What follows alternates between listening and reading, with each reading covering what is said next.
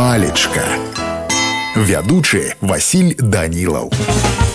Прывітанне ўсім. Сябры сёння з вами разбярэм слова сашчаміць тлумачэнні наступныя. Па-першае сашчаміць гэта шчыльна злучыць самкнуць напрыклад зубы пальцы і гэтак далей Цяпер Мікола калаціўся як айсінавы ліст і мусіў сашчаміць зубы, каб не ляскалі, пісаў колас. У пераносным значэнні слово азначае выклікаць адчуванне душэўнай прыгнечанасці болю. Ламко прыгледзеўся да замасточча і нейкая туга сашчаміла яго сэрца, пісаў шахавец.